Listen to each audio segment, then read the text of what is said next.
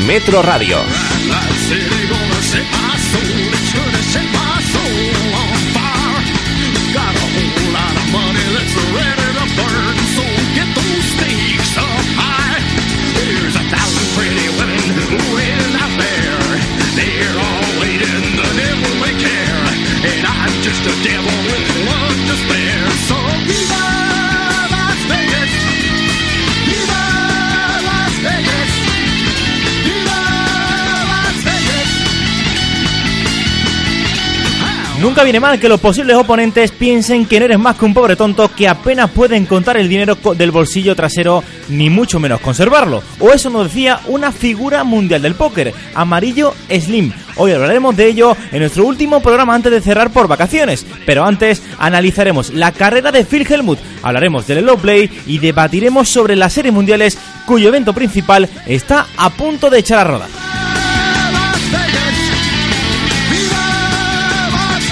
Hoy en Table Póker estaremos con un jugadorazo, Pablo Rojas Martínez, más conocido como Pableras. Con él hablaremos del evento principal de las series mundiales que están a la vuelta de la esquina. Además, repasaremos como siempre con el, el resto de torneos que tendrán lugar este fin de semana y nuestro profe Antonio Carrasco de Poker 10 nos hablará de la nutrición y el póker. ¿Qué comer para jugar lo más concentrado posible? Las cartas ya repartidas, sigan listas, apuestas o te tiras.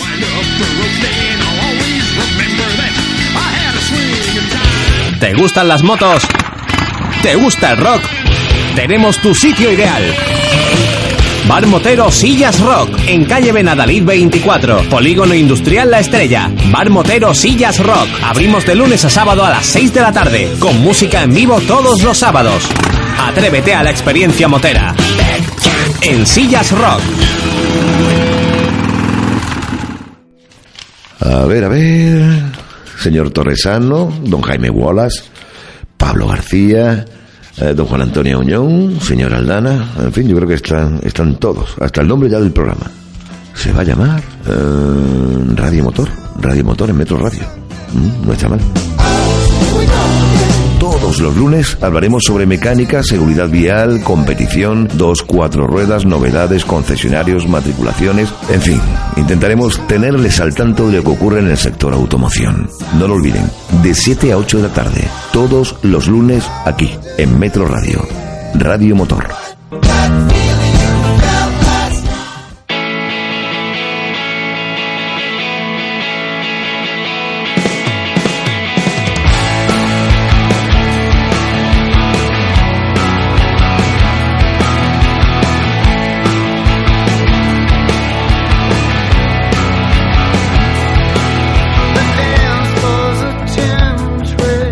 Tres minutos pasan de las 12 de la noche, estamos aquí de nuevo en eh, Travel Poker de travelpoker.es, último programa, cerramos hoy la temporada.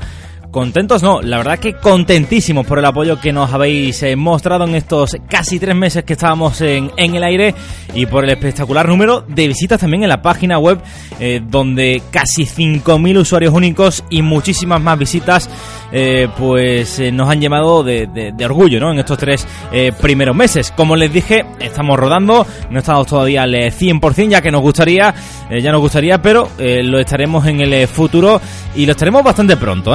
Volveremos en septiembre con novedades importantes para el programa, también para la web, donde esperamos poder contarles buenas noticias y como siempre el mejor calendario, con la mejor información posible también de la mano de nuestros compañeros de poker10.com. Eh, no se crean que nos vamos que no vamos a seguir subiendo vídeos, eh, vídeos no mejor dicho audios.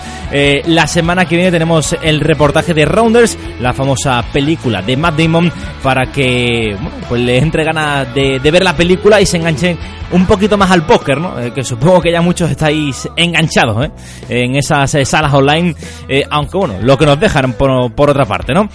Antes de ir con las noticias, como siempre, en este primer, en esta primera parte del programa les pongo en contacto en esas tres formas en las que pueden pues participar con nosotros a través de nuestro Twitter, por ejemplo, arroba travelpoker barra baja es, Facebook travelpoker o correo electrónico que ya apenas se utiliza, ya lo sé, pero hay que darlo por si se quieren explorar un poquito más info arroba travelpoker.es. Una vez eh, repasadas las redes sociales, ya sabéis que toca. Vamos con las noticias.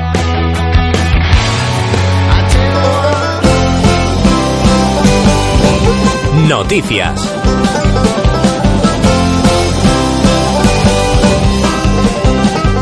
Y empezamos como siempre repasando lo que, ha lo que ocurrió, mejor dicho, el pasado fin de semana en los torneos que tuvimos eh, por todo el país, repartidos por toda la geografía española. Y nos vamos hasta el Circuito Nacional de Póker que finiquitó este fin de semana su cuarta parada del año en el Gran Casino Bilbao. Tras superar a 204 jugadores, el gran ganador del evento fue Juan Bolinaga, en una dura mesa final en la que la escasez, escasez de movimientos fue la nota predominante. Algo más de 20.000 euros se embolsó el vencedor en un evento de récord para los compañeros de la Rus Poker. Con esta victoria, el vasco es el líder del circuito y cuenta con otra entrada, ya que ganó una en, el, en eh, una etapa del LNP para los Sit and Go de la gran final de Madrid. La próxima parada se celebrará en el Casino Mediterráneo de Alicante entre el 2 y el 6 de septiembre.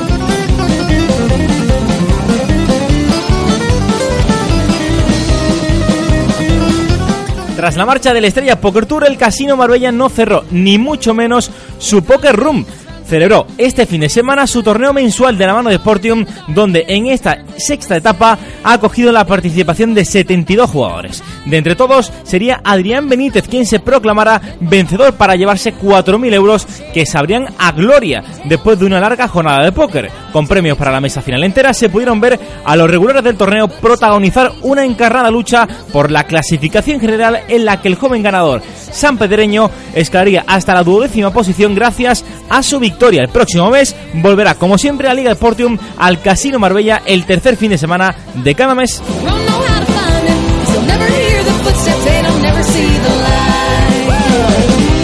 Y nos vamos hasta el online para contarles buenas noticias. Es que Sergio García lleva dos victorias y le falta la tercera para conseguir por segunda vez la triple corona online. El, primer triunfo lo consiguió este pasado mes, este pasado viernes 26 de junio, en un hiperturbo de PokerStar.com. El torneo tuvo un fiel de 266 jugadores y un prize de 13.300 dólares, ambos superiores a los mínimos exigidos por Pocket Five eh, para que el torneo pueda contar, esto es, 100 jugadores y un mínimo de 10.000 dólares.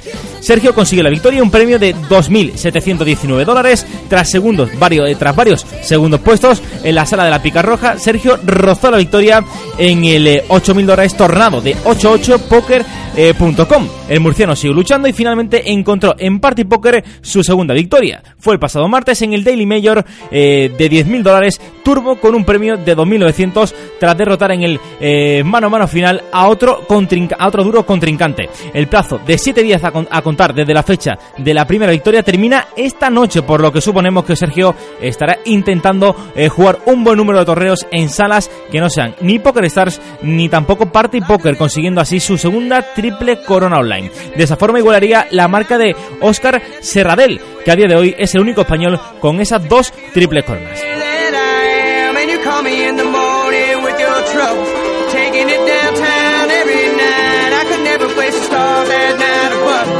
Y nos vamos eh, hasta las series mundiales donde los jugadores españoles están realizando unas espectaculares series mundiales y hoy, a falta de 7 eventos, main event incluido, La Roja ha conseguido batir el récord de cajas en una edición de la World Series of Poker. Sergio Martí, eh, Jesús Sánchez, Carlos Mortensen y Leo Marguets han sumado 4 nuevas cajas en el evento 61 y con ellas alcanzamos la cifra de 49, dos más que en 2012.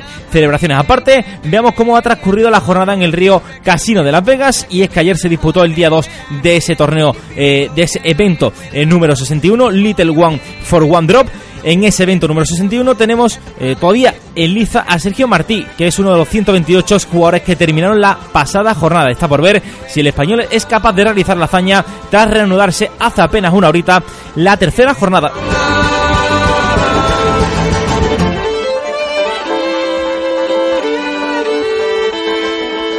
Y ya saben que nos gusta terminar con una noticia curiosa siempre este apartado de noticias. Y en este caso pues nos quedamos también en las series mundiales. Es que en una de las manos del Super High Roller eh, Cash Game que estaba siendo retransmitido en directo el dealer, bueno, mejor dicho, la dealer mostró dos damas de tréboles en el flop.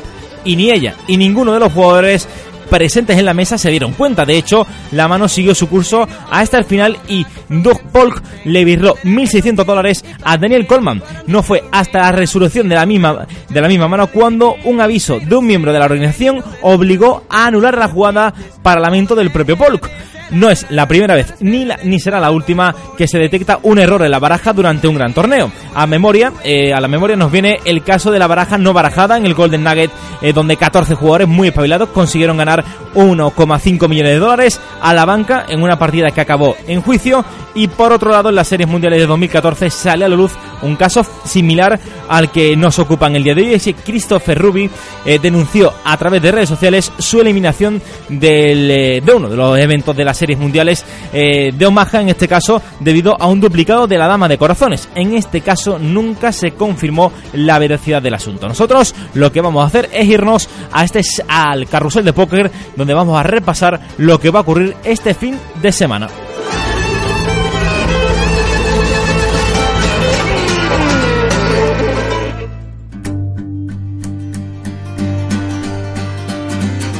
Carrusel de póker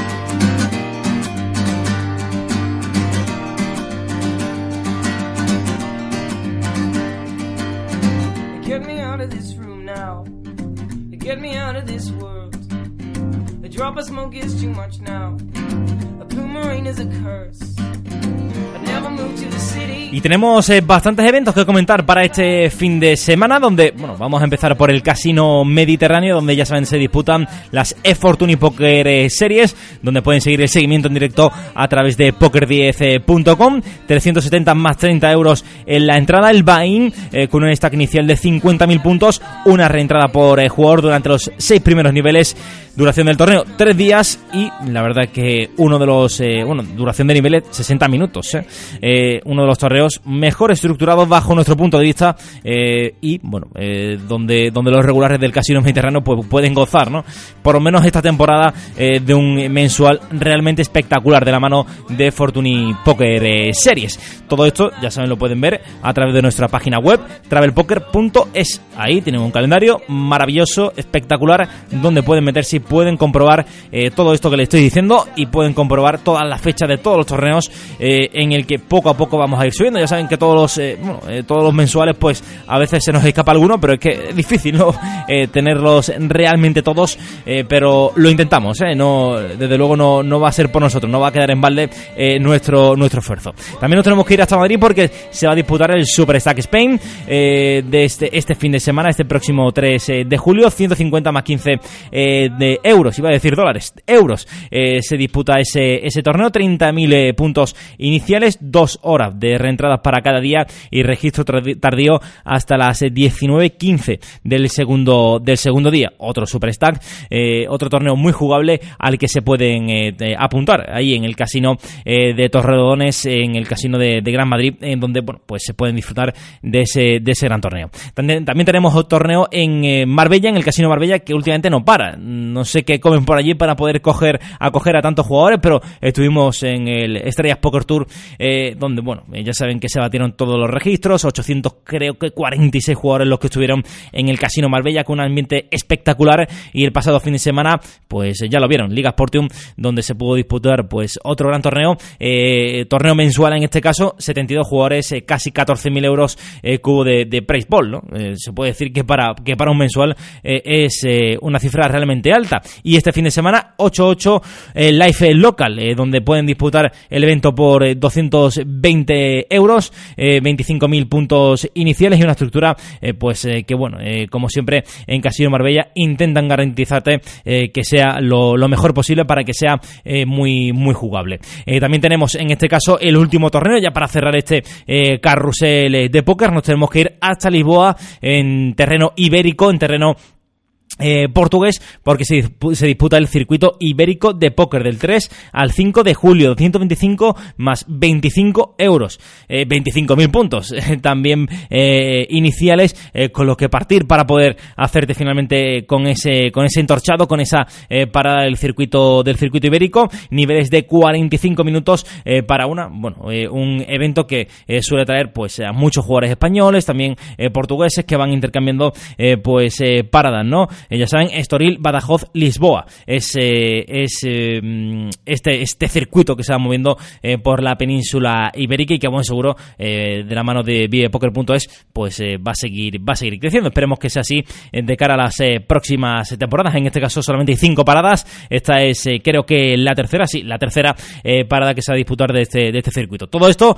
ya saben que lo pueden ver a través de, de traelpoker.es y mm, informarse acerca de todo, solamente de estos torneos que les hemos estado hablando, eh, sino de absolutamente todo. Ya saben que ya mismo hay eh, CP en La Coruña y, bueno, muchísimos más torneos que pueden ir revisando. Ya saben que también tenemos un, un eh, Estrellas Poker Tour por ahí por, Barcelona muy interesante y pueden ir informándose. Ya mismo tenemos tendremos el foro bla bla poker para que puedan meterse, para que puedan buscar compañeros de viaje, para que puedan por supuesto informarse de todo, una ruta en la que puedan conocer un poquito más de la ciudad a la que eh, a la que van a la que va a disputar el torneo.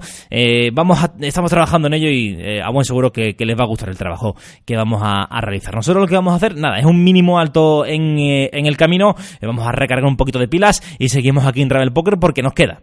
vamos a hablar de Low Play, vamos a hablar de Phil Helmut, una biografía que a buen seguro les va a gustar, que a lo mejor no conocen todo de Phil Helmut y se lo vamos a ir contando poco a poco y tenemos al descubierto, a Pableras. Y luego tendremos para rematar ya la faena en este último programa Antonio Carrasco Cabezón, eh, Cabezón eh, en, nuestro poker10.com, de nuestro de, de poker10.com para hablar de nutrición también de póker eh, y de muchísimas más cosas. Hacemos esa parada en el camino y seguimos aquí. ¿Dónde? Entrar el póker. ¿Te gustan las motos? ¿Te gusta el rock? Tenemos tu sitio ideal. Bar Motero Sillas Rock, en calle Benadalid 24, Polígono Industrial La Estrella. Bar Motero Sillas Rock, abrimos de lunes a sábado a las 6 de la tarde, con música en vivo todos los sábados. Atrévete a la experiencia motera. En Sillas Rock. A ver, a ver. Señor Torresano, don Jaime Wallace, Pablo García, eh, don Juan Antonio Uñón, señor Aldana, en fin, yo creo que están, están todos, hasta el nombre ya del programa. Se va a llamar eh, Radio Motor, Radio Motor en Metro Radio. Mm, no está mal. Los lunes hablaremos sobre mecánica, seguridad vial, competición, dos, cuatro ruedas, novedades, concesionarios, matriculaciones, en fin, intentaremos tenerles al tanto de lo que ocurre en el sector automoción. No lo olviden, de 7 a 8 de la tarde, todos los lunes aquí, en Metro Radio, Radio Motor.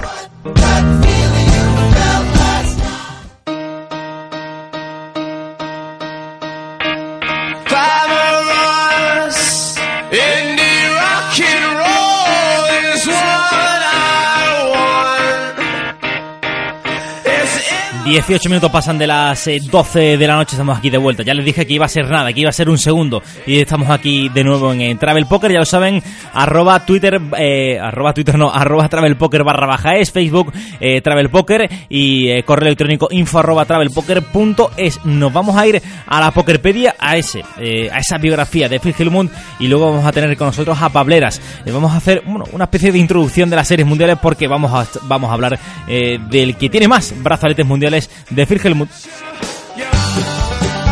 Pokerpedia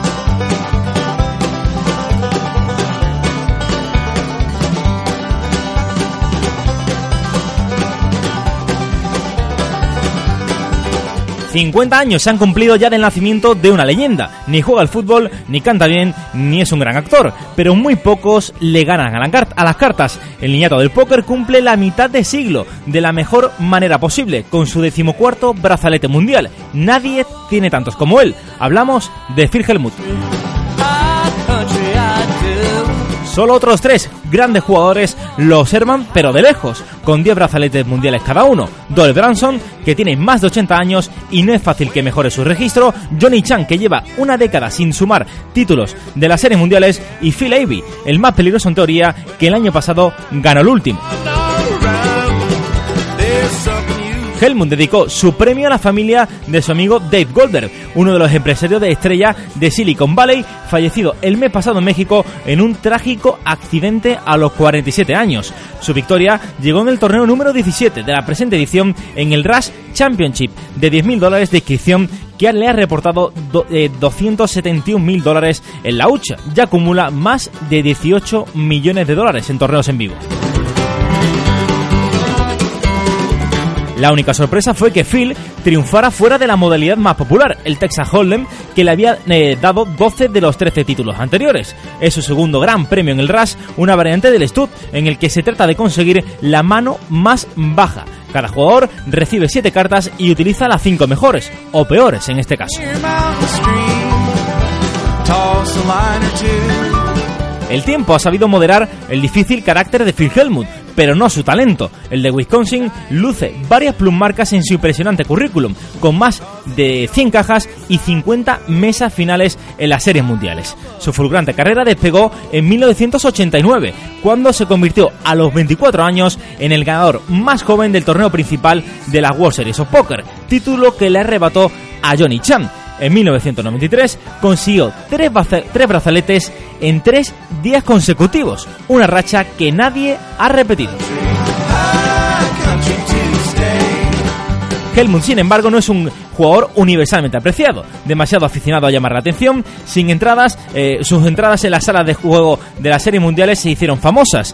Eh, no era infrecuente que llegara tarde y vestido de romano o sobre algún llamativo, llamativo vehículo. Como es natural, la fama se le subió a la cabeza y empezó a ser conocido también por su salida de tono y su mal perder. En su carrera ha tenido demasiados enfrentamientos con otros jugadores a los que insultaba por su juego equivocado, sobre todo cuando le ganaba una mano que le sacaba de sus casillas o le mostraba un farol que él creía insultante. Eh, esta salida de, Tiesto le, las cometía incluso en programas de televisión, lo que le valió el apelativo de Poker Brat o niñato del póker. Lejos de esconder este hecho, tiene registrada la página web pokerbrat.com.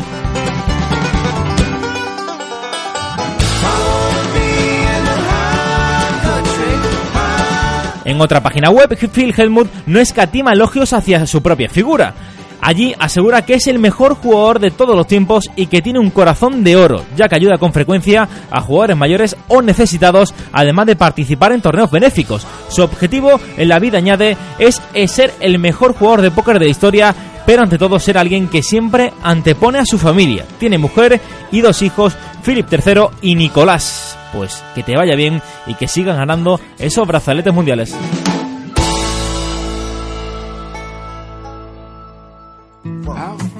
Al descubierto.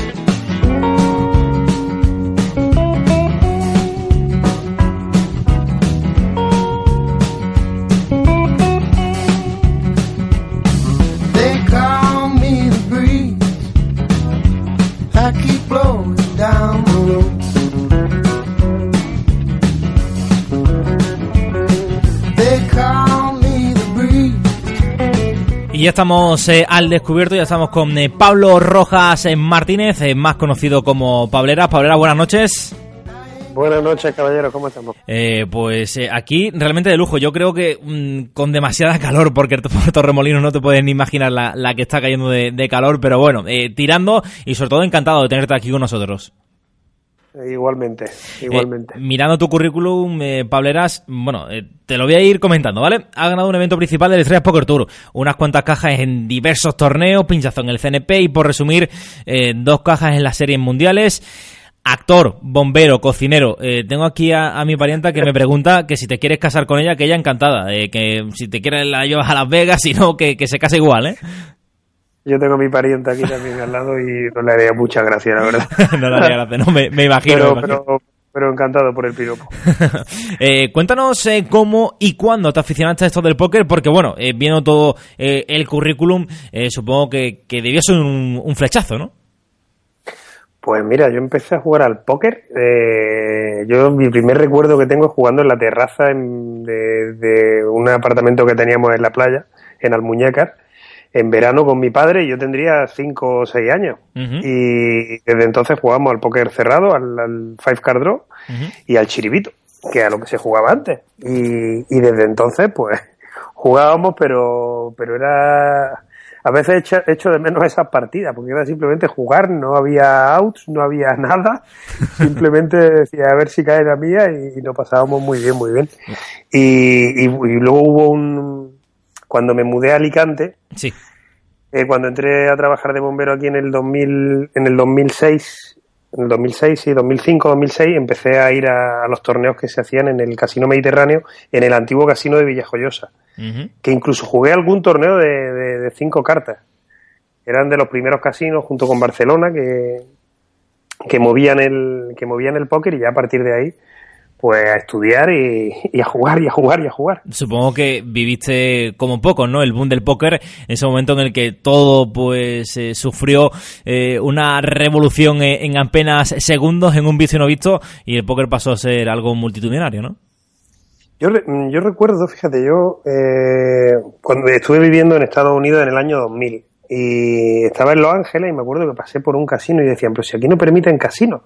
Y era el Commerce. Y yo cuando entré en el Commerce yo mi recuerdo que tengo del año 2000 digo, no me lo puedo creer que existe un, submundo aquí de, de póker. O sea, no, yo no, yo no había escuchado entonces ni hablar de la World Series ni nada. Simplemente dije, qué barbaridad, si es que aquí en Estados Unidos se juega al póker.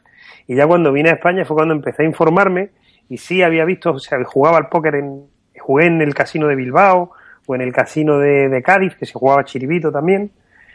Pero, pero eh, el, bombazo que vino en el 2006-2007 fue increíble. Fue todo el mundo pum pum poco a poco y yo tengo el honor de, de, ser de los, de los que sobreviven todavía desde el 2006. Sí, porque, hay mucho...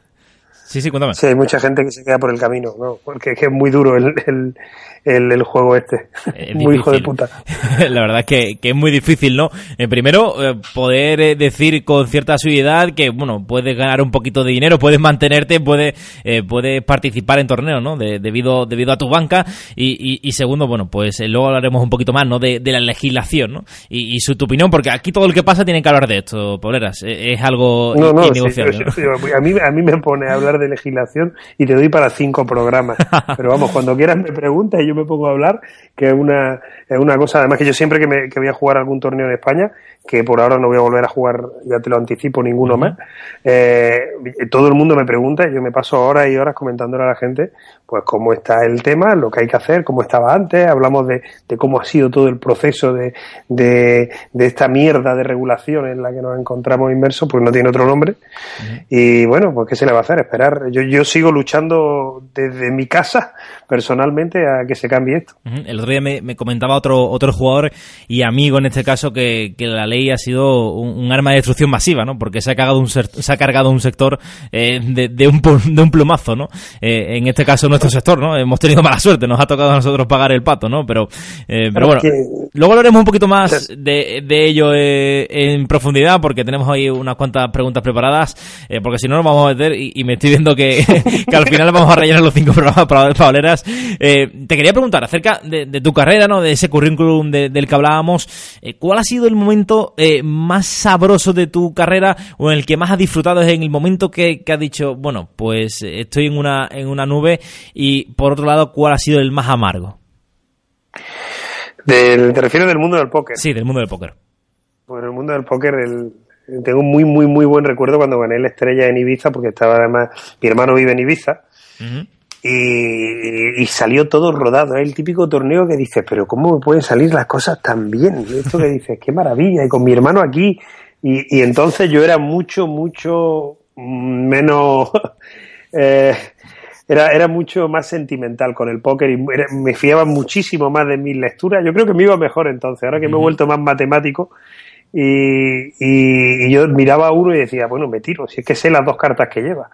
Y ahora ya esas cosas no, no me atrevo a hacerlas, pero, pero en, en, aquel momento con mi hermano allí lo disfruté una barbaridad. También disfruté muchísimo el Heads Up en Marbella con Ludovic Gaelic, que entonces no lo conocía nadie y yo decía, este tío está zumbado. Y nos pasamos cuatro horas de, más de cuatro horas de Heads Up. Madre mía. Me llegaba, me llegó, cuando llegábamos a tres horas me decía, pero tú no estás cansado, yo quiero parar ya. Yo digo, no, no, aquí vamos a jugar siete horas más, lo que haga falta. Y nos pasamos, la verdad, nos lo pasamos muy bien, fue un heads muy bonito. Y el peor, pues, el peor vino con, con, con la carta que me llegó de Hacienda para, para inspeccionarme, que pasa un año de inspección bastante, bastante jodido, pero bueno, que gracias a Dios he cerrado felizmente y, mejor de lo que de lo que podría esperar. Supongo que no sé si Periquillo que lo tuvimos hace un par de semanas te ha ayudado en ello eh, a, a, bueno a regular y este tema. Periquillo, me, yo, yo vengo de familia. Yo, a ver, otra de las cosas, soy casi licenciado en Derecho. Me, quedan, me quedan mis tres asignaturas perennes que quedan por allí, que ahora me están dando ganas de acabar la carrera. Y toda mi familia, que juega también al póker, muchos de mi hermano, eh, son abogados. Y, entonces, bueno, Periquillo fue el que me abrió los ojos al mundo fiscal y con PokerView. el otro día estuve viendo los, programas que con mucha valentía, eh, Periquillo yo, yo, me fui con una cámara oculta, con PokerView, que, que, eso lo tengo guardado al Ministerio de Hacienda, a preguntar que qué pasaba aquí, que cómo, cómo podía ser que había, que, que, estuviésemos con esta legislación absurda. Y, y, Periquillo a su vez se dio de alta como jugador profesional de póker. O sea, con PokerView allí dijimos, vamos a poner toda la carne en, el asador a ver si podemos solucionar esto, pero nada, nada. Y, eh, bueno, poco a poco he ido cogiendo de un lado de otro y al final pues mira, de, ir mucho yo, de, vivir una inspección se aprende, se aprende bastante de, tema fiscal. Se tiene, se tiene que aprender, ¿no? Yo he visto algunos vídeos en los que sale Periquillo justamente en el momento en el que sale eh, de haberse inscrito como jugador de profesional de póker y, la verdad es que son vídeos son vídeos curiosos, ¿no? Y que, y que les recomiendo a todo el mundo eh, que, lo visione, ¿no? En PokerView eh, creo que creo que se puede ver y, y desde sí, seguimos allí. Si te metes, ahora lo que pasa es que ya no somos PokerView.com, somos PokerView.es. Y bueno, bueno, la web sigue ahí activa esperando que algún día Pacocho, Vidán, Periquillo y yo volvamos a tener tiempo para, para meternos. Bueno, es complicado, es complicado. Eh, quería hablar contigo de, las series mundiales, eh, porque el Main Event está ya a la vuelta de la esquina y, bueno, eh, quería que tú me contaras un poquito, ¿no? el tema, el tema de Las Vegas, el tema de, las series mundiales, qué es lo que se siente, cómo, cómo se vive por allí aquel, aquel ambiente. Mira, es una, es una maravilla. Yo siempre que, yo, yo, cuando llegué allí la primera vez, yo había escuchado la historia de Periquillo y de Pacocho que me contaban, pero cuando llega, cuando tú llegas, en, la World Series se juegan, antiguamente se jugaban en, en el Horseshoe, que era un casino más pequeñito, y después del boom de Chris Moneymaker, de que ganara el, el, de que se clasificara por Poker Stars por un satélite y ganara el main event, fue un bombazo. Entonces, con gracias a los satélites tuvieron que cambiar de sitio porque empezaron a llegar eh, 5.000, 6.000 hasta casi 9.000 jugadores. Y se juega en el Río, en el Hotel Río, en, en, uno, en unos pabellones que tienen de convenciones, que son, hay uno que es más grande que un campo de fútbol. Madre mía. Y cuando va, cuando entras por la puerta y simplemente escuchas el, el, traqueteo de las fichas, dices, Dios mío, ¿qué pasa aquí? Entra y ves 400 mesas seguidas, dices, qué maravilla. Digo, y, y todos jugando a la vez, todo el mundo jugando al póker. Y tienes torneos, solo en el río, durante la World Series, ya tiene, todo el día tienes satélite, como si fuesen steps para jugar eh, de, 175, 215, eh, 350, 500, 1000, para que te clasifiques para el torneo que quieras. Luego tienes tres torneos diarios eh, de, de, bajo coste, digamos, que son los los deep stack que se juegan, que, mira, creo que eran, a ver, son ciento, no, era la, a las 3 de la tarde el de 235, a las 6 de la tarde el de 185 y a las 10 de la noche el de 135. Torneos de un día que el, que el ganador eh, se lleva 35.000, 40.000 dólares. Fíjate la barbaridad. Y luego todo el calendario de 60 y pico eventos de la World Series. Y eso solo en el Río porque a la vez ya todos los casinos se ponen de acuerdo y tienes torneos en el área, en el Golden Nugget, en el Vinions, en el Planet Hollywood de estos últimos años, en el Win y sobre todo en el Venetian, que ya se ha convertido en como en, en la competencia pequeñita durante la World Series y cuando termina la World Series pone su main event que es un torneazo de, de 5.000 dólares con 2 millones garantizados. No llega a ser lo de los 8.000 jugadores, pero, pero un torneo, un torneazo. Mucha gente que lo prefiere, de hecho. Desde luego, la, capital del póker, sin ningún tipo de duda, nunca habrá, eh, creo yo, bajo mi punto de vista, a no ser que cambie el mundo de una manera muy radical, una capital del póker eh, tan, tan espectacular como en este caso es La Vega. Porque eh, yo hablo con Prequillo, he hablado con, con varios jugadores más, más acerca de, de, las series mundiales y, y, de, y de Las Vegas y la verdad es que todavía no me lo imagino. Quiero imaginármelo, pero tengo que preguntar casi de manera enfermiza, ¿no? Eh, para saber qué es lo que se vive, qué es lo que se vive allí y qué es eh, todo lo que envuelve ese ese mágico esa, esa mágica ciudad, ¿no? en este caso a Las Vegas. Y, me gustaría saber un poquito eh, cuáles pueden ser los pros y los contras cuando ya llegue allí. Espero que en un futuro corto y, sepa, ¿no? Cuáles, cuáles pueden ser los, los pros y, las contras. A ver, el, los pros principales que tiene cualquier tipo de torneo, a lo, que quieras jugar, lo tienes durante todo el día. Tienes, por ejemplo, te puedes ir al Golden Nugget y tienes torneos, o al Vinions, el antiguo Horseshoe, de 150, de 200 dólares, de todos los juegos. Tienes Horse, tienes eh, Limit, eh, Paul Limit, Omaha, High Low, eh, Star High Low, tienes todo, menos Baduji y, Daisy, que solo hay en la World Series, pero es increíble. Eh, tienes luego, aparte, la, la oferta gastronómica que tiene Las Vegas. En Las Vegas puede, sin, vamos, de los mejores restaurantes del mundo. Los shows del Circo del Sol es una cosa increíble porque fabrican los teatros. A mí además que me gusta mucho el tema del teatro, los teatros los fabricaron, el, por ejemplo el de O, que es el espectáculo que se hace en el Velayo, se hizo un teatro para ese espectáculo.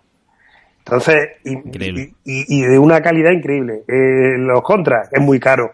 Es muy caro la parte de, teatro, la parte de escena, pero si lo organizas bien, yo hice ahora en, con pareja de ASE, hicimos un, podcast hablando de esto, como yo ya me alquilo el coche, yo ya sé dónde, dónde, dónde alquilar el hotel, que suele ser relativamente barato, y luego el problema es que hay que decirle a la gente que la mayoría de las veces vuelve pelado, porque eso es el póker, pero, pero bueno, si tienes, si tienes suerte, pues mira, puede, hay gente que va a trabajar, ¿eh? hay gente que se va a las mesas de cash que cada año está más dura, hay que buscarla un poquito más. Sí. Y, pero, pero bueno, que, hay que ir a disfrutarlo, hay que vivirlo. Y si hay que vivir una vez en la vida, ir a Las Vegas, hay que vivir otra vez en la vida, jugarse el main event de la World Series, que de hecho allí te lo, te lo, te lo preparan todo para que te lo juegues, ¿no? Hay satélites todos los días. Ahora estos últimos días, mañana, hoy es día 2, ¿no? Mañana, mañana 3, el día 4, el día antes de que empiece, sí. el main event, hay un día que es solo eh, satélites para el main el día entero.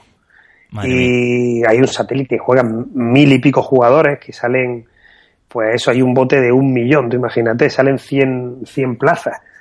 Qué locura. Creo que sé, todo te lo pones. Y ese torneo, con las dos horas de nivel, con, con, con, el ambiente, con lo que se vive allí, a mí, a mí me pone la piel de gallina. Luego te encontrarás con todos los gilipollas del pros del online que dirá, es un torneo más. que es una maravilla. Porque a mí los dientes me están llegando al suelo. No, eso, con, eso te lo digo todo, eh, Paulera. La verdad es que tienen que ser algo espectacular. Yo me conformo con ir a Las Vegas sin jugar en Main Event, sin jugar eh, jugar una partidita. No, no, estaría nada mal. Un evento sería eh, sería mm, eh, pues desde luego una experiencia. Eh, pero ya el Main Event por ahora se escapa. A no ser que seas prequillo eh, te lo banquen. Y sí, claro. Y, llegue en la burbuja y, te tengas que ir para casa. Pero bueno, son cosas que pasan, supongo, ¿no? Pobre Perico, se lo estarán recordando de por vida. No, la fórmula buena que ha hecho ahora World Series este año, que ha sido muy acertada, ha sido inventar el Colossus. Yo estuve en La Pega hace tres semanas, porque no voy a poder ir al main event. y, el Colossus, que lo jugaron 22.000 jugadores, bueno, no jugadores, fueron 22.000 entradas, eh, quiso que la gente viviese ese ambiente de torneazo de póker y de hecho lo consiguió. todo el mundo, había gente que llegaba, no, yo mi ahorro, pues, para jugarme esos 565 dólares en un torneo turbísimo, que no tiene una estructura buena, que no tiene nada que ver con el main event, pero el espíritu estaba. Y parece que, que se han dado cuenta, mira, te voy a dar una primicia, porque acaba de salir el calendario ahora mismo de, del circuito de World Series, no de, no de, eh, ellos tienen un circuito 2015-2016 que juegan en todos los casinos de Las Vegas. Y, y, la fórmula del Colossus la van a poner en muchos, lo de poder entrar por la mañana y por la tarde, hacer reentry para, para ese circuito de World Series. Y aparte han anunciado la, que va a haber seis paradas internacionales. Por ahora se saben dos, una va a ser en el Kings Casino de República Checa en noviembre y otra, el Kings Casino donde se juega el World Poker Tour mientras se juega el EPT en el otro. Y el otro en el Casino de Campeones, en septiembre. Y están intentando internacionalizar el, la World Series, así, haciendo pequeños circuitos de, son de buy-in de 1.650 dólares. Esperemos que, que, le salga bien, ¿no? Y que podamos disfrutar en España de alguna de esas paradas en el futuro, ¿no? Quizás no, no la primera, en la primera ocasión, la primera temporada, pero bueno, si, si en los próximos años puede venir eh, algún evento de las series mundiales, pues eh, oye, sería, sería espectacular. Ojalá, ojalá, ojalá. ¿Cómo ves el momento para que un español pueda saltar el, el main event? el momento es el momento Adrián. el momento Adrián, ¿no? Su cumpleaños fue ayer y que sea el jugador más joven de la historia de y, con el poder mental que tiene Adrián eh, puede, puede conseguirlo todo. No, no, mira, ahora la verdad es que estamos en el mejor momento que hemos tenido de póker. O sea, ahora mismo en nivel de póker, eh, el otro día me comentaba Cejacas que va a ir también. Eh, hay, hay jugadorazo, o sea, tan, tan, y un nivel que, que ya los españoles se han situado en online entre los mejores jugadores del mundo. Y, y en vivo, pues mira, ya están llegando los resultados. Ahí tenemos a Pablo Gordillo, ahí tenemos a Adrián, ahí tenemos, hay gente que está, que está rozándolo, que está rozándolo. y, y a mí me gusta, me dice, me comentaba el otro día mi hermano, pues tampoco los españoles están haciendo nada. Digo, coño, estamos haciendo mesas finales a porrillo en esta World Series. No sé, yo no, yo, yo creo que repetiremos como mínimo, como mínimo el, el, resultado de Pollo Popeye del año pasado. Bueno, eh, esperemos que, que seamos capaces, ¿no? Ojalá, ojalá. Va, tocando. Me, esperemos que, que, sea así. Pableras, eh, ya toca momento de hablar de, de la ley del, del juego. Eh, ¿Cómo ves el tema? Eh, bueno, últimamente los informes indican que hasta después de, de las elecciones pues no, no, se va a rascar bola, eh, que incluso va a haber que esperar un par de un par de añitos más. Eh, no sé, eh, si lo de Portugal crees que puede ir a favor de que pueda cambiar algo, no sé, cuéntame un poquito tu visión general. mira, el tema, el tema de la regulación hay que, hay que, hay que verlo desde dos puntos. Primero, eh, el tema de la liquidez internacional y segundo, el tema de la tributación. El tema de la liquidez internacional, eh, eh, había que tener un control sobre ese tema. Yo entiendo que se tenía que regular de alguna manera, porque para quien no lo sepa, aquí se podía jugar antes sin ningún tipo de restricción. Tú jugabas y no había control con ninguno. Entonces el Estado español dijo, coño, empezó a ver la tele, bueno, como todos los países de Europa, aquí se gana dinero, aquí se mueve dinero, esto hay que regularlo y empezaron a cobrar a las casas un 25% en España, bastante abusivo, por cierto, porque es neto. Y al principio todo el mundo decía, bueno, esto va a seguir igual, y de todas las los cientos de licencias que, que salieron, se han ido la mayoría a, a tomar por culo. O sea, aquí nada más, ahora mismo en España, como están los números, quedan Poker Stars y 888. No queda nadie más, porque los pobres de Party están aguantando como pueden, pero, pero bueno. Entonces, eh, ese tema yo entiendo que fuese que, que, había que regularlo de alguna manera, pero yo lo que no entiendo de este gobierno que tenemos es que no se asesorasen. Yo voy a hacer una ley del juego, llama a jugadores, habla con jugadores de póker, de apuestas, de quien quiera, porque lo que hicieron es cargarse, de hecho, es que son idiotas, porque si tú coges y les le planteas directamente, mira, vais a ganar más dinero, si lo hacéis así. O sea, la liquidez internacional daría más dinero al juego seguro. Seguro. Y, se puede controlar perfectamente. Entonces, eso por un lado. Entonces, ellos, pues como, como se seguían mucho por, bueno, pues a ver qué dice el país vecino, bueno, a ver qué dice este otro. Lo están haciendo mal. Es verdad que ahora, pues bueno, habrá que esperar un cambio de gobierno. Eh, nos va a venir muy bien el tema de Portugal si sale adelante, que en principio sí, en principio dicen que sí va para adelante, bueno, lo están ralentizando un poco, pero yo creo que sí saldrá. Pero bueno, lo suyo sería aquí, fíjate, meterse, yo qué sé, por, por algún, en algún partido político como asesor externo y, explicarle que va a ser más beneficioso para ellos. Luego viene el tema fiscal, que es lo que, que, va, que va realmente unido, que en España, antes de la, antes de la ley, eh, la ley del juego que existe, eh, había que tributar por la ganancia. Pero ¿qué pasaba? Eh, la, ley, la ley tributaria. Nadie tributaba de la, por las ganancias porque no había control. O sea, tú ibas al casino en los años 80, en los 90 y ahora. O sea, hoy vas al casino, apuestas al rojo, ganas y te vas a tu casa. Y, quién, y tu obligación es llegar a tu casa, hacer cuenta y decir, yo he ganado esto. Y entonces tributar por ello. Antiguamente era todavía peor, porque, o sea, tú llegabas a tu casa y ganabas pero ganabas mil pesetas, pero habías perdido diez mil y tenías, tu obligación era tributar por esas mil pesetas. ¿Qué pasaba? Que hasta los mismos del casino te decían, no hay que tributar. Si nosotros ya pagamos, hay casinos que pagan hasta un 52% Hacienda. ¿Por qué va? Y, lo hacemos para que os dejen en paz a vosotros. Entonces viene la gran cagada. Que la, gran cagada vino con, con la... Vamos a regular el juego. Entonces eh, salen en televisión, me acuerdo que salió el secretario Ferré hablando diciendo, bueno, esto se va a hacer, eh, esta ley para tributar, para que la gente pague eh, realmente por lo que gana en el bingo, en, el, en la ruleta. Y lo dice así muy, muy a la ligera. Y entonces, claro, los de los casinos se quedaron diciendo, pero ¿qué dice este hombre? Porque aunque la ley sea online, eh, va aplicada a todos los ámbitos del juego. Claro. aunque iba especialmente enfocada al online. Claro, en el online sí tienen control de lo que ganan eh, si tienen control de los ingresos y de las retiradas. Entonces, ¿qué pasa? ¿Cuál es el principal problema? Eh, la gente juega y yo quiero ver lo que pasa el año que viene, sobre todo con las apuestas que están subiendo mucho.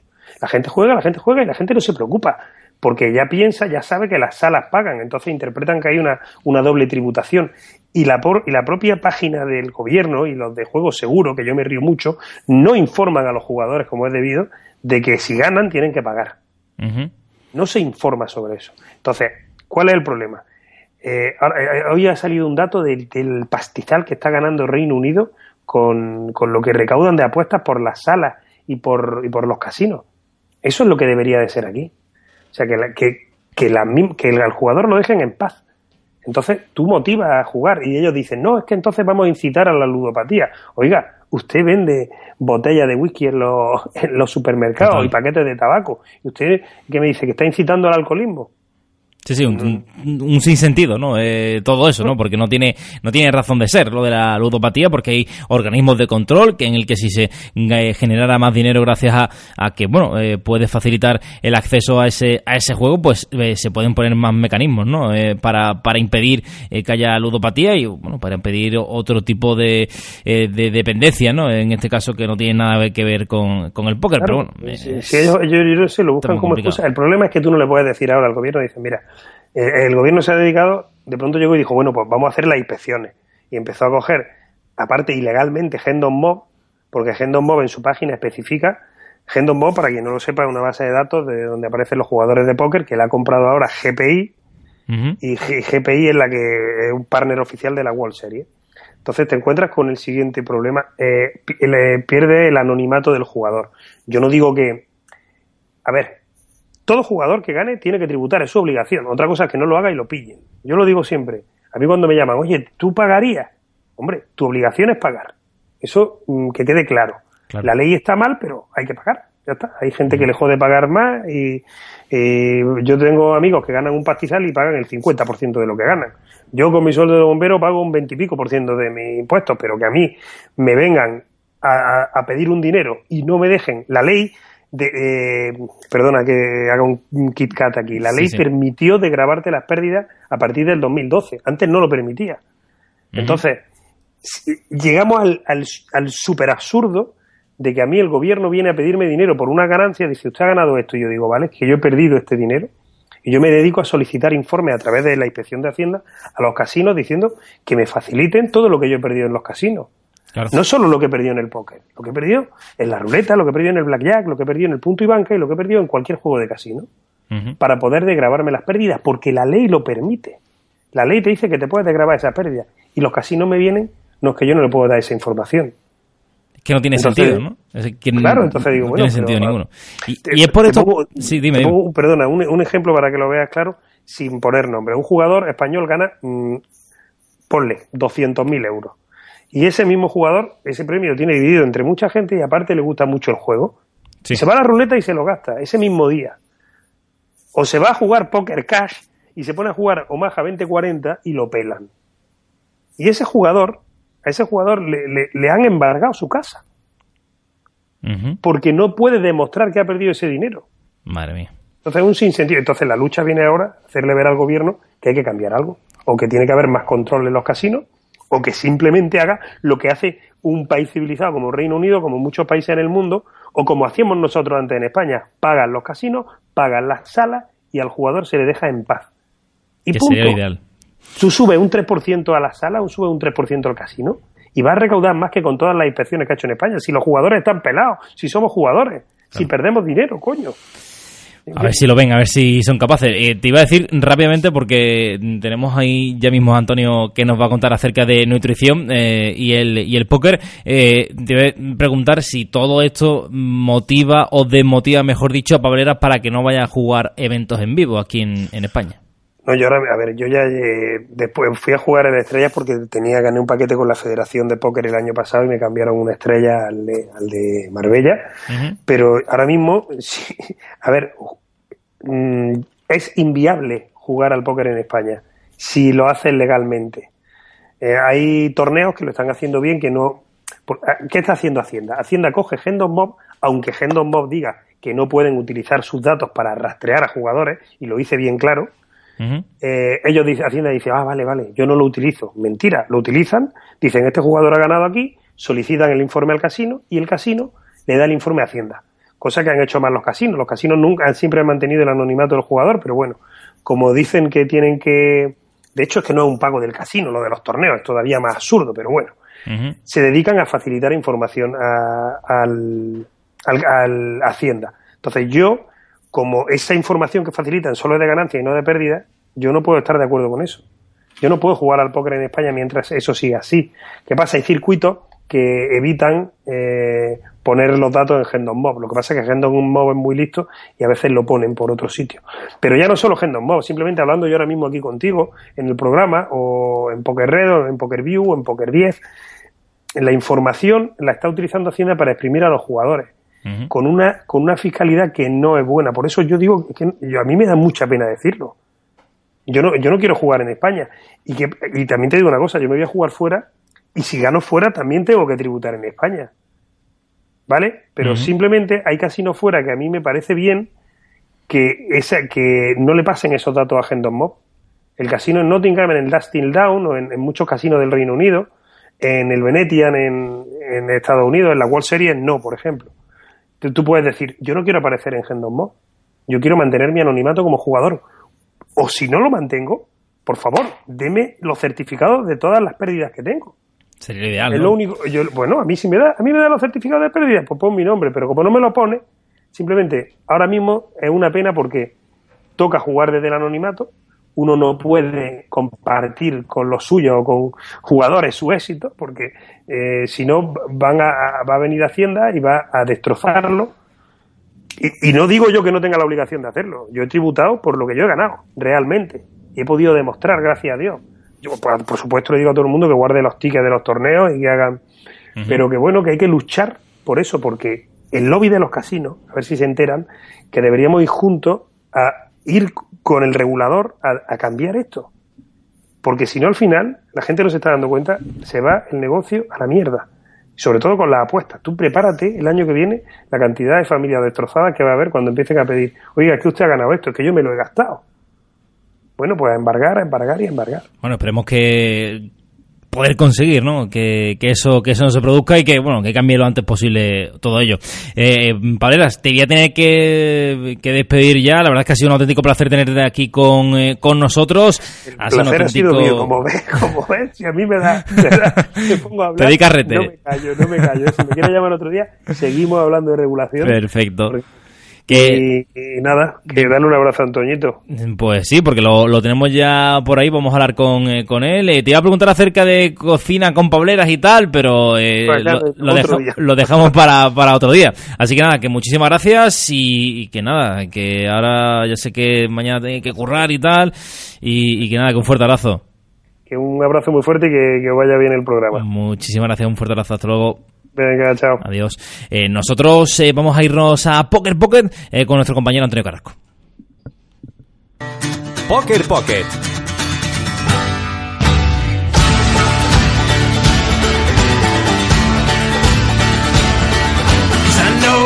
time has numbered my days and I'll go along with everything you say. Y ya estamos con nuestro compañero Antonio Carrasco de Poker10.com. Antonio, buenas noches. Hola, buenas noches. Nos hemos retrasado. Vamos a extender un poquito el eh, programa para poder hablar un poquito con eh, contigo. Mañana lo escucharemos en eh, nuestro podcast en travelpoker.es eh, porque tenemos un tema también muy interesante que hablar contigo y, hombre, pues hay que darle hay que darle minutos. Vamos a hablar de, nutrición, ¿no? Y, y, póker, algo que a priori parece que no tiene mucho sentido, ¿no? Que son dos cosas distintas, pero oye, seguro que hay cosas ahí bastante interesantes, ¿no? Yo creo que sí. Lo que pasa es que tendría que haberse quedado Pableras, que es un cocinero, que es maestro cocinero. Sí, le iba a preguntar, le iba a preguntar por tal, pero digo, mm, me comentaba que mañana tenía que madrugar, que tenía guardia y tal. Digo, me, daba cosas, ¿no? Porque digo, lo voy a extender demasiado. Pero bueno, eh, de todas maneras ya le, ha empezado a que la próxima vez que, que, se quede que se quede con nosotros, que hablemos un poquito más, que tiene un canal incluso de YouTube en el que en el que sube cocina y, la verdad es que bastante interesante. Para todo aquel que lo quiera buscar, eh, se puede echar unas buenas risas y, y también comer eh, bien, que nunca nunca está de más, ¿eh? Pues me parece, me parece muy bien, porque yo hay que aprender de pableras de, de, póker y de otras cosas. Sí, la verdad es que es un auténtico, un auténtico espectáculo. Eh, cuéntame, eh, un poquito porque mmm, escribiste hace poco, no sé si lo escribiste tú o creo que no, sí, ¿no? Un, un, ah, un compañero, de efectivamente. Póker, eh, que hizo una entrevista a Felipe Matilla, que es un Sí. nutricionista, y nos explicó algunas cosas sobre la alimentación en el póker. A ver, yo ya tenía la mosca detrás de la oreja, porque tú ten en cuenta que el, que el póker, yo, yo pienso que es un deporte. Pero Sí. eh, el póker es el deporte, de, de todos los deportes, el que tiene jornadas más largas. O sea, tú puedes pensar, no sé, en, en un partido maratoniano de tenis, puedes pensar en un, en un playoff de, de golf después de hacer 18 hoyos. Son, son largos, los, las jornadas son largas, pero es que en el póker, ahora, por, ahora mismo, por ejemplo, la, la jornada media en las World Series es de 10 horas. 10 horas no en total, con break, sino 10 horas de juego neto. ¿Vale? Entonces, Una locura, aunque, ¿no? esté- aunque estés ahí sentado, evidentemente, si tú quieres aguantar 10 horas y 10 horas de, de máxima concentración, porque en el momento en que te des sueño o te despistes, ya estás fuera. Total. Además que, eh, por ejemplo, el, el que quiera ganar el, el evento principal, bueno, en este caso, pues está el November Rain y tal, pero bueno, eh, quien quiera llegar a, ese, a esa mesa final, ¿cuántas horas puede echar en, en, en esos días de, de torneo? Imagínate, pues si son, creo que son 8 días a, a 10 horas diarias más, pero son 10 horas de juego efectivo. Aparte, luego pensar que en, el, que en el casino van a estar mucho más tiempo porque tienen eh, un break de cena de 2 horas y luego cada dos niveles de hora hay un break de, de 15 mi- o 20 minutos. Entonces, es que va a ser más de mediodía dentro del casino y, y en una situación de, de gran tensión. Entonces, bueno, pues es, es fundamental para poder jugar al, al póker, tanto en vivo como online, la, la forma física y, y aspectos como la nutrición.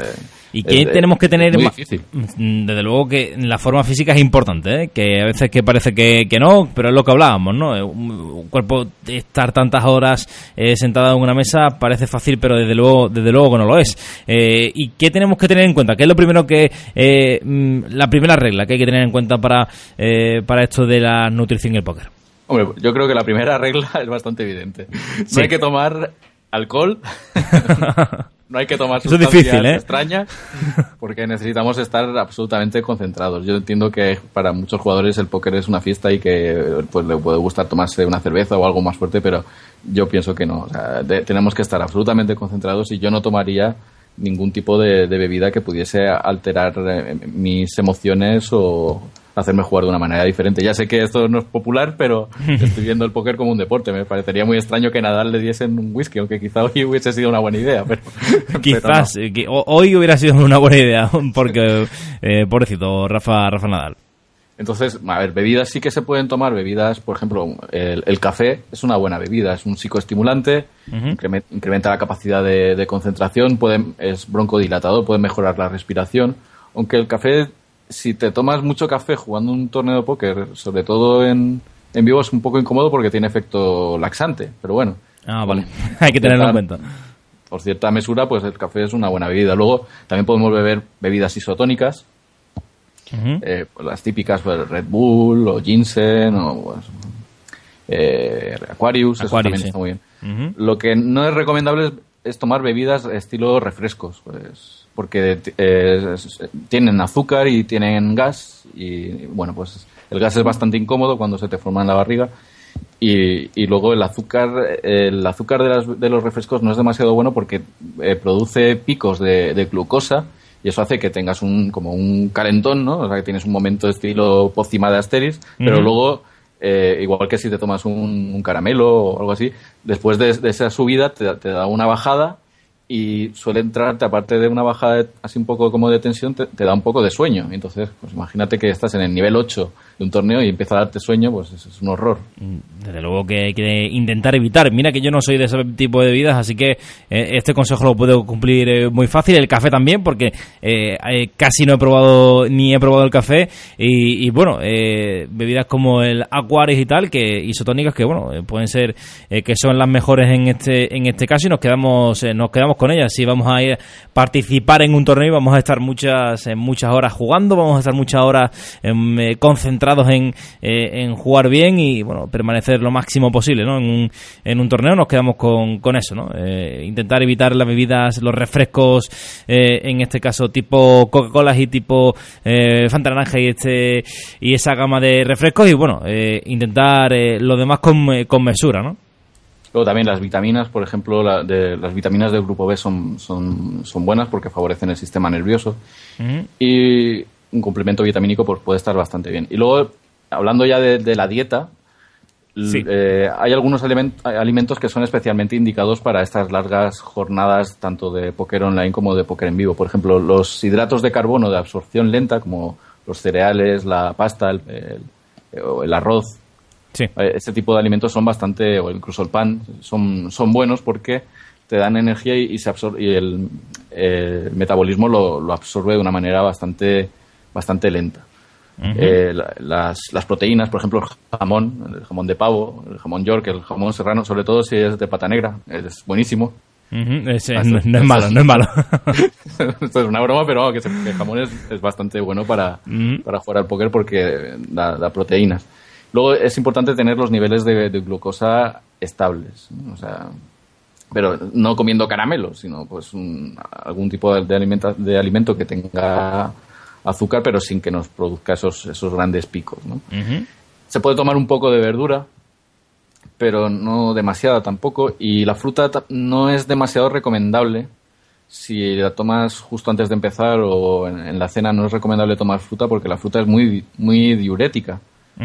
Y bueno, pues eh, normalmente ahí en, en online tenemos, si estamos jugando torneos, tenemos descansos todas las horas pero en vivo igual son los descansos cada dos horas y hay unas colas tremendas en, los servicios. Claro, complicado, ¿no? Hay que intentar eh, racionalizar ¿no? la fruta para eh, no tener que ir al cuarto baño. Sí, eso, eso es, importante.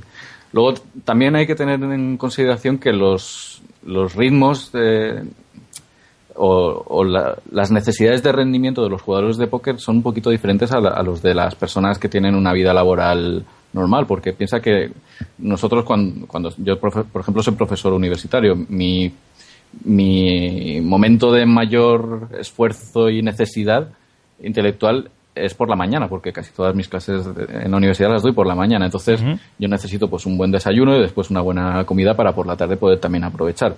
Pero los jugadores de póker no tienen esos ritmos, o no tenemos esos ritmos, porque realmente nuestros torneos empiezan por la tarde. Hay algunos que empiezan a las 12, pero hay otros que empiezan pues hasta las 4, a las 6, incluso a las 8 de, la noche. Entonces, eh, y realmente el momento de máxima tensión o de máximo esfuerzo va a llegar probablemente después de la cena. Entonces, el jugador de póker no puede hacer una cena ligera orientada a poder dormir eh, después de, de, cenar a las dos horas, porque probablemente después de la cena le quedan cinco horas de, juego y, además son las más importantes. Son las horas en las que se deciden los torneos o, se, rompen las burbujas. Entonces, eh, digamos que hay que atrasar un poco el ritmo de, la ingesta de alimentos para que la comida sea como una especie de, desayuno, ¿vale? Y para que la cena sea una especie de, comida. Y, y, bueno, luego antes de acostarse, pues ya en la recta final del torneo, en el último break, pues ya se puede tomar algo un poquito más ligero para, para mantener los niveles de, pues, por ejemplo, de azúcar o de hidratos de carbono o de proteínas, pero ya poder dormir después del torneo. Pero piensa que, por ejemplo, ahora en las World Series hay torneos que están acabando a las 4 de la mañana. Una locura, ¿no? Claro, y el momento de máximo esfuerzo no es a las 6 de la tarde. A las 6 de la tarde estaban empezando prácticamente. Es cuando se corta el bacalao realmente allí, es a partir de, de la 1 de la mañana. Y claro, a ver qué deportista eh, con una dieta normal puede estar a, a la 1 de la mañana al máximo nivel. A pleno rendimiento, ¿no?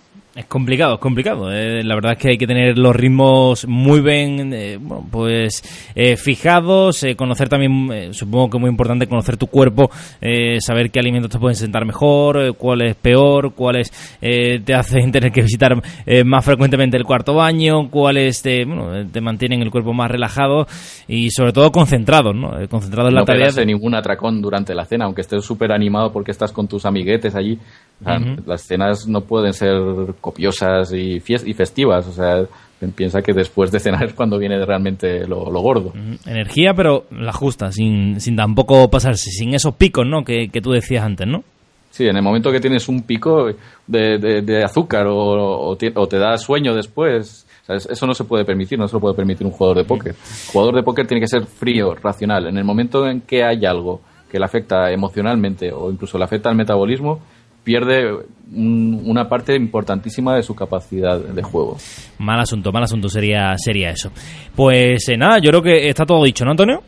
Sí, sí, más o menos eso es lo que quería comentaros. Es un poco extraño el, el tema de las dietas para los jugadores de póker, pero bueno, Perfecto. ya hemos comentado algunos detalles. Genial. Pues, Antonio, eh, nosotros nos despedimos ya porque ya hasta septiembre no lo tenemos por, eh, por aquí en eh, Trae el Póker. Cerramos el chiringuito eh, para este verano. Cerramos por vacaciones, que ya hace muchísima calor aquí en el Palacio de Congreso de Torremolinos. Y nada, casi un auténtico placer tenerte con nosotros aquí. También Arturo Patiño de Poker10.com y que esperamos teneros la próxima temporada eh, aquí en, en Trae el Póker porque la verdad es que es un auténtico lujo y espectáculo tener eh, a, a tales representantes de Poker 10 eh, toda la noche, todos los jueves aquí con, con nosotros. Así que nada, muchísimas gracias, eh, un fuerte abrazo y que vaya de lujo el verano que hay que aprovechar también las vacaciones. Muy bien, hasta pronto. Un fuerte abrazo, hasta luego. Nosotros lo que vamos a hacer es irnos, eh, despedirnos ya para bueno, eh, cerrar el chiringuito, cerrar ya la persiana eh, cara al próximo, al próximo programa ya en el mes de septiembre. Así que pasen buen verano, que sean buenos, que tengan cuidado al volante, que eh, se lo pasen bien, que jueguen mucho al póker, que ganen mucho dinero, que intenten evitar lo máximo posible pagar impuestos y que nada, muchísimas gracias por todo y un fuerte abrazo, buen verano.